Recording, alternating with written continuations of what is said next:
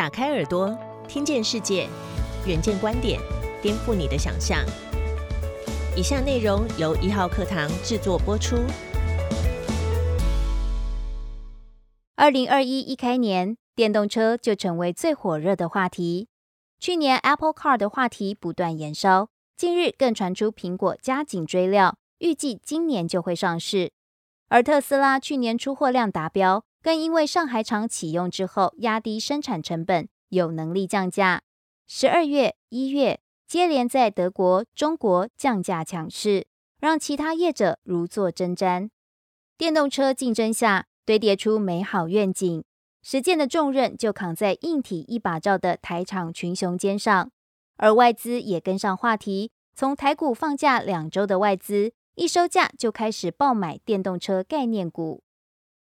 首先来看苹果车这方的台湾势力，从 iPod 开始就跟随苹果的红海，当然也没缺席。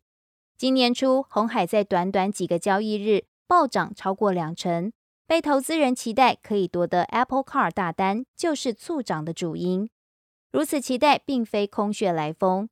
去年十月，红海的 MIH 联盟电动车软硬体平台正式亮相，号召了电子。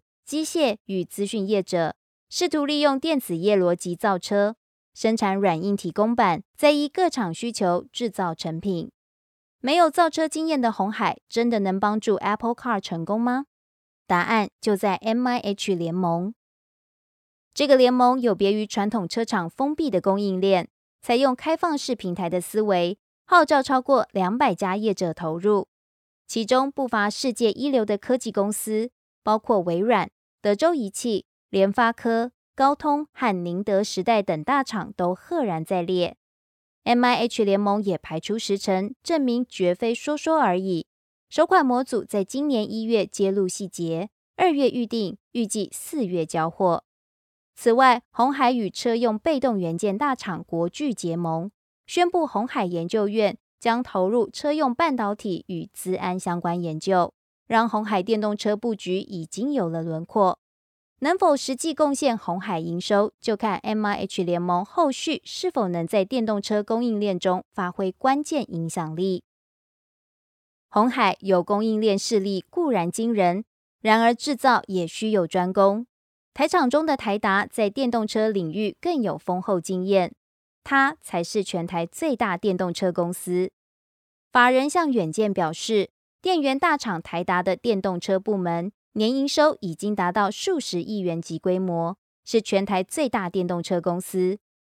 由于电源技术练功有成，造就台达电动车事业成功，抢下高难度的快充市场以及特斯拉超级充电站大单。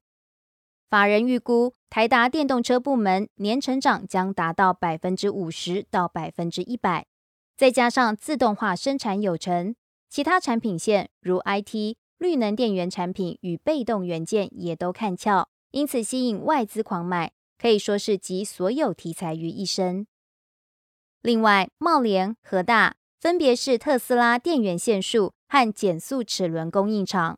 新年后外资持续买超，让这两家特斯拉概念股红光满面。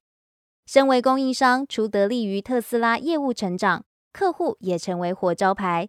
有利于拓展其他电动车客户。以茂联预计二零二一年投产的江苏常州新厂为例，业内人士就推估，除了因应特斯拉上海厂之外，更能借此抢食中国本土电动车厂商机。目前苹果造车计划细节尚未公布，不过这些电动车供应商实力已经被特斯拉认证，未来脚踏两条船甚至多条船的荣景可期。针对电动车市场发展，红海董事长刘扬伟近日表示，电动车趋势崛起，有三股势力竞逐，包括传统车业、网络业与 ICT 产业。他分析，传统车厂最懂车，但过去封闭的生态系导致供应链有限，所以疫情才会重创传统车业。而网络业进军电动车，刘扬伟则认为，软体和硬体逻辑不同。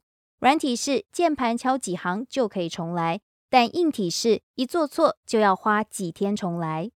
刘阳伟意有所指，现在最热卖的这家电动车，我想迟早会遇到问题，因为供应链不是他们的强项。刘扬伟指出，ICT 产业垂直整合，懂供应链管理，更有人数充沛的工程师。他说，唯一弱势是不懂车。红海则是靠成立 MIH 平台来解决这个问题。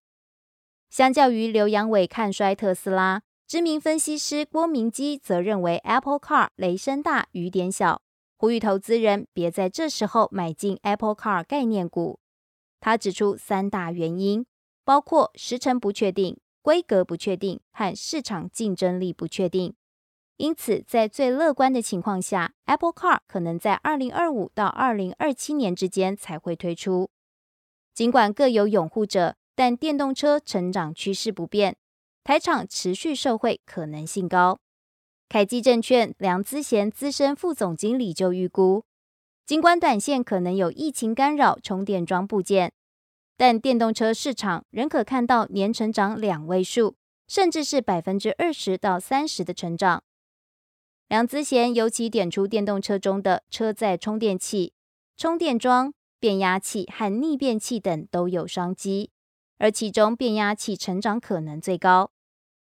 此外，将这些电源设备整合，共用散热兼省空间的整合型电源是趋势，也将应用于电动车上，未来成长看俏。更多相关报道及精彩内容，请参阅《远见》杂志。